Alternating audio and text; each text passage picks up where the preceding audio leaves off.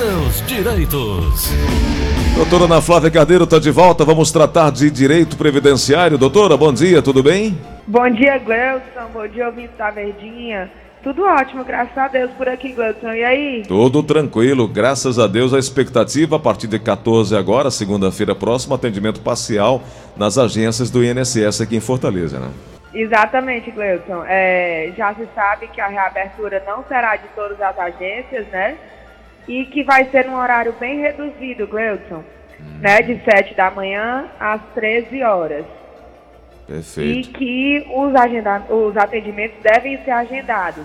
Né? Inclusive, Gleuson, teve também uma notícia que os servidores do INSS estão programando fazer uma greve para não retomar as atividades presenciais. Verdade. Então, vamos ver se efetivamente dia 14 vai abrir, né? A expectativa é que sim, Ou mas se há mais esse, uma vez vai ser adiado, né? há esse movimento, né? Ô, doutora, Exatamente. é, eu queria só repassar uma informação, inclusive já passamos aqui, mas só para pontuar, uma dúvida muito frequente entre os aposentados, principalmente ao levar em conta que a tendência é de redução gradativa do valor, do valor concedido, né? Vai sendo desgastado com o tempo, tendo em vista que o mesmo não acompanha a inflação do país. E eu queria entender se é possível e que momento seria esse de solicitar a revisão da aposentadoria baseada na quantidade de salários mínimos. Gleuton, é, a revisão do, do benefício, né, de qualquer ato concessório ou de negativa do INSS, tem o prazo de decadência de 10 anos. Ou seja, o que, que isso quer dizer?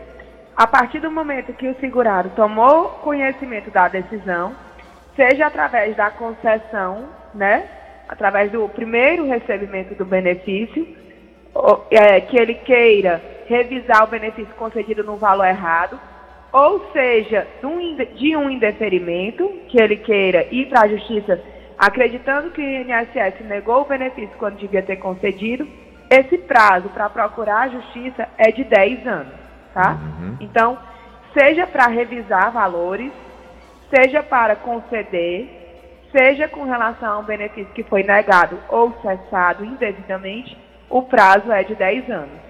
Perfeito. E essa revisão pode ser uma ação administrativa ou judicial, né? A revisão pode ser sim solicitada administrativa, como também pode ser solicitada diretamente na justiça. Só não pode ir diretamente para a justiça, Gleison, sem passar pelo INSS, quando a revisão é, ela é, é, motivada por fatos que o INSS ainda não tinha conhecimento. Por exemplo, a pessoa se aposentou, mas tinha uma ação trabalhista contra a empresa, é, reclamando que a empresa não estava recolhendo o INSS. Uhum. E aí ganhou a ação trabalhista e a empresa foi obrigada a fazer as contribuições. Se ela ainda não teve essas contribuições reconhecidas no INSS, para ela pedir a revisão, inclusive na justiça, ela primeiro tem que passar pela fase administrativa para juntar essa sentença trabalhista. Aqueles entendeu? degraus que a gente fala, né? O passo a passo, né? E, exatamente. Quando, é, quando se trata de prova nova que vai ocasionar uma revisão, o INSS tem que ser possibilitado de se manifestar sobre essa prova. E caso ele negue a revisão, aí sim a pessoa vai para a justiça. Perfeito. Mas se a revisão se tratar de erro do INSS, né, se a pessoa já forneceu no ato administrativo que pediu o benefício todos os documentos necessários para a concessão correta, não precisa pedir revisão no INSS, pode ir direto para a justiça. Entendi. Doutora, tem um ouvinte que faz uma pergunta aqui, que é o Antônio Alves Freitas. Ele quer saber se com 60 anos completos, ele fez isso 60 anos agora, ele pode continuar pagando uh, o INSS, um mês atrasado e outro atual. Lembrando que ele tem cinco anos pagos. Que é que ele, que é que ele Não, se ele só tem cinco anos pagos, Wilson, ele está longe de completar a carência necessária para a aposentadoria por idade, né? Uhum. A gente sabe que a, a, aposentadoria por idade, a carência é de 180 meses, são 15 anos. Então, se ele só tem 5, e já tem 60 anos de idade, tá faltando 10 ainda. Uhum. Então ele provavelmente vai terminar o tempo de contribuição só quando tiver 70, já vai estar passando a idade. Muito bom. Lembrando sempre, Gleuton, que existe a possibilidade de juntar tempo de atividade rural com atividade urbana, né? Uhum. Que ele tem um tempo tão reduzido da atividade urbana, não sei se antes ele pode ter exercido a atividade rural, né? Existe a aposentadoria híbrida, que você pode juntar tempo rural com urbano para aumentar o tempo de contribuição e conseguir um benefício. Exato. Muito bem. Doutora Ana Flávia, minha mãe tem pensão por morte do esposo. Ela tem um filho deficiente mental. O INSS fez o seguinte: repartiu a pensão para os dois, meio a meio. A pergunta que a nossa ouvinte com final de telefone 9588 faz é a seguinte: quando ela falecer, eh, ele permanece com a pensão por morte do pai e fica com a integral pensão da mãe? Como é, a, a, dos dois, como é que fica isso? Pronto. Então o pai faleceu, e deixa uma, uma pensão que está sendo repartida para a mãe e para o filho que é deficiente. Exato. A minha primeira pergunta seria se o filho deficiente é maior ou menor de idade, Gleuton. É, não diz aqui. Porque, é a Cláudia do se ele Rocha. For menor, porque se ele for menor de idade, a pensão já foi concedida e vai ser mantida até ele ter 21 anos de idade. Se for concedida com a, por conta da deficiência, não tem problema que vai ser mantido o resto da vida. Mas se foi por conta só dele ser filho menor, tem que ter esse, mais esse cuidado, Gleudson, de quando ele completar a idade, não ser cessado o benefício, tá? Uhum. Então seria bom se ele for menor, já tentar comprovar que ele era inválido no momento do óbito do pai, tá? E aí, Gleuton, com relação ao valor da pensão, eu creio que seja o mínimo, né? Então, o, não existe. Então, com o falecimento da mãe, ele vai ficar recebendo o benefício integral no salário mínimo. Ok.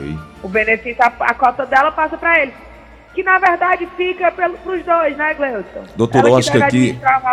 Eu acho que aqui facilita o entendimento. A, a, a Cláudia do Demócrito Rocha, que é o ouvinte que fez a pergunta, ela disse que o, a pessoa tem 52 anos de idade. O filho, no caso. Me... Então ele já é invá... ele já, ele já recebe Adulto. na condição de dependente inválido. Isso. Então pronto. Então é mais tranquilo. Então com o óbito da mãe a pensão fica toda para ele. Perfeito. Vamos aqui na linha da Verdinha, tem uma pergunta chegando. Alô, quem fala? Alô? Oi, quem é? Bom dia, é a Maria. Diga lá, Maria, qual é a pergunta? Boa noite. É, meu Tudo filho, bem? eu queria saber, porque meu marido ele vai falecer 59 anos agora em novembro. Certo. Mas só que desde 2014, que ele não trabalha com carteira assinada, mas só que ele tem 27 anos de carteira assinada. Está uhum. com 5 anos que ele não trabalha com carteira assinada. Qual o tempo que ele pode se aposentar? Doutora, Ou ele tem que pagar ainda para completar? Doutora, quanto tempo está faltando para ele? Não, se ele já tem 27 anos de contribuição, aí só está faltando ele atingir a idade, que é 65 anos, para se aposentar. Hum. Agora, é bom, Gleuton, sempre prestar atenção que, que é, é o que foi que ele exerceu de profissão nesses 27 anos. Com a atividade. Porque dependendo da atividade, né, pode ser que ele já tenha direito à aposentadoria. Perfeito, muito bom. Então seria bom ele procurar ajuda para contar o tempo dele direitinho e ver se ele não já tem esse direito. Perfeito. Vamos aqui para mais uma ligação na Verdinha, 3261 1233, 3261 1333. Oi, quem fala? Alô? Alô? Oi, quem é? Irineuda, do Parque São José. Oi, Irineuda, bom dia, bem-vinda. Qual é a pergunta? Bom dia. É, eu gostaria de saber, doutor, é, é meu marido, ele tem 64 anos, hum. ele vai fazer 64 agora em novembro. Tá. E já tem 28 anos de INSS, de contribuição. Ele vai conseguir se aposentar com 65 ou ele entra nessa nova lei aí? Doutora.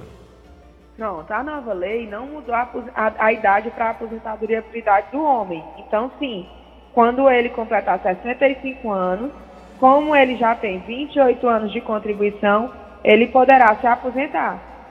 Mas, Wilson, aí essa ouvinte pode se enquadrar o marido dela na mesma do ouvinte anterior, né? Dependendo da profissão que ele exerceu esses 28 anos de contribuição dele, pode ser que ele já até tenha o tempo de contribuição necessário para a aposentadoria. Tá. Entendi. Entendi. Vamos para mais uma ligação aqui na Verdinha. Alô, quem fala? Aqui é Maria Charles Oliveira. Eu sou viúva Desde maio que era para me fazer prova de vida. Mas só houve essa, essa guerra que está tendo, aí foi interrompida de fazer. Eu quero saber quando é que recomeça a fazer a prova de vida. Doutora, já falamos isso, né? Mas vamos só repetir para Maria É. ficar mais tranquila. A prova de vida está suspensa até outubro, né, Gleuton? Isso. Então, assim, é, como as agências também estão fechadas, não tem nem como realizar a prova de vida. Então, por enquanto, está suspensa. Ela não precisa se preocupar, até porque quando ela completou ano para fazer prova de vida foi em maio, foi no meio da pandemia. Então, tá tranquilo. Aham. Mais uma ligação da Verdinha. Então vamos aqui no WhatsApp. Bom dia, Tom Barros. Ah, Tom Barros, então não é aqui é, para a doutora Ana Flávia, né? Então vamos aqui, a outra é essa aqui, ó. Gleudson Rosa, é, Helena de Parangaba. O meu marido faleceu em maio. Eu dei entrada nos, nos- no 135 com toda a documentação e eu tenho débito funeral e ainda não recebi nada. Doutora, o que, que eu faço? É a pergunta aqui da nossa ouvinte com final de telefone 9054. Cabe. Alô? Não tem ninguém aqui também? Tem né? duas, tem duas ligações. Vamos lá. Oi, doutora, pode falar. Pronto, como ela deu entrada em maio no pedido de pensão por morte através do 135, eu creio que o benefício dela ainda não tenha sido analisado pelo INSS, por isso que ela não recebeu nada. Exato. Seria com ela ligar por 135 ou ela fazer a senha de acesso ao meu INSS, através do qual ela vai conseguir consultar em que fase está o benefício dela. Se está em análise, se o INSS já está pedindo documentos para cumprimento de exigências. Hum, entendi. Porque ela disse que deu entrada em toda a documentação pelo 135. Não deve ter sido pelo 135 que não dá para passar a documentação pelo telefone, né? Uhum. Tá certo. É, 3261-1233, 3261-1333, 3261-1333 são os números que você vai conversando conosco, tirando sua dúvida aqui no show da manhã da Verdinha. Vamos lá para mais uma ligação chegando agora no telefone da Verdinha. Direito Previdenciário, que a gente está tratando hoje aqui. Vamos lá. Alô, quem fala? Alô? Oi. É, Gleison Rosa, bom dia para todos. Falar da doutora, é uma pergunta até simples. É o seguinte, eu tenho 24 anos de contribuição Hum. e justamente eu devo me aposentar com 65. Estou com 63, aí 65 eu me aposento. Aí a pergunta é essa. Quando eu me aposentar, em caso na, na minha falta, né? Hum. A minha esposa vai ter direito. Aí eu pergunto isso pelo motivo que ela tem um filho que é deficiente Hum. e recebe o benefício. Pergunta é essa. Doutora. Pronto, então vamos lá.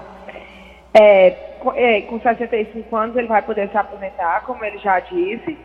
Se ele faltar, a esposa poderá sim receber a pensão por morte dele, certo? Hum. E aí, com relação ao benefício do filho dela, como eu creio que o filho seja menor, é um benefício de LOAS. O benefício de LOAS pressupõe a renda per capita inferior a um quarto salário mínimo para fins de INSS, né? Na justiça já aceita meio salário mínimo. Então, se o benefício dele for no valor de um salário mínimo, dividido por dois, né? Dá meio salário mínimo. Vai depender tudo de quantas pessoas morarem na casa com a esposa e com o filho, para saber para quantas pessoas vai ser rateado todos os benefícios. Se não, pode sim dar, pra, dar, dar problema no benefício do filho. Mas sempre lembrando, Gleuton, que a pensão por morte é mais vantajosa do que o LOAS, porque tem 13 terceiro. Verdade. Doutora, eh, nesse finalzinho de tempo que a gente tem aí, eh, nós, eu não nem deixei, nem perguntei alguma notícia, algum comentário que a senhora quisesse fazer, acabei entrando aqui direto nas perguntas. Tem algo a acrescentar, doutora, que precisamos falar hoje? Gleuton, é, na semana passada a gente começou a falar sobre a aposentadoria especial, aí eu vou deixar para continuar esse assunto todo dia de quinta, né? Ok. Porque aí na quarta a gente dá as notícias. Perfeito. Perfeito. Tem uma notícia, Gleuton, aqui no site da Previdência. Se lembra que quando começou a pandemia, a gente informou que os auxílios doenças seriam pagos no valor de um salário mínimo Sim. antecipado, né? E quando terminasse a pandemia, o INSS chamaria os segurados para passar por perícia eh, médica presencial. E uma vez constatada que a incapacidade realmente existiu, para quem tinha direito a receber auxílio doença superior ao salário mínimo, ia ser feita a complementação na parcela única, né? Uhum. Então a notícia é que, para quem teve afastamento até 2 de julho de 2020, Uhum. o INSS já vai reconhecer como efetivo é, o auxílio doença, reconhecendo a incapacidade mesmo sem a perícia, e vai determinar que seja paga a diferença dos valores acima do salário mínimo, tá? Então, quem teve auxílio doença adiantado até 2 de julho, no valor de salário mínimo, e que tinha o direito a receber mais do que o salário mínimo, vai começar a receber essa diferença. Perfeito. Então amanhã Tá. a gente. Outra notícia. Oi, doutor, Posso? pode falar, pode. É que o INSS começou também, Gleudson, a, re- a realizar revisão dos benefícios concedidos administrativamente. Uhum. Então, pode ser que os segurados comecem a receber carta de exigências para comprovar que o benefício foi concedido corretamente. Então, é sempre bom, caso o segurado receba essa carta, procurar auxílio de uma pessoa que tenha conhecimento na área previdenciária para poder dar cumprimento à exigência e evitar que o benefício seja suspenso. Perfeito. Doutora, amanhã a gente se encontra. Com certeza. Até amanhã, Gleuton. 99686 996863123 é o contato da doutora Ana Flávia e também tem no Instagram, que é gfg arroba advocacia. Não é isso, doutora? Isso, Gleuton. E a gente já voltou com o atendimento aqui no escritório também, viu? Maravilha. Muito obrigado, doutora. Um abraço até amanhã. Até amanhã. Fiquem com Deus.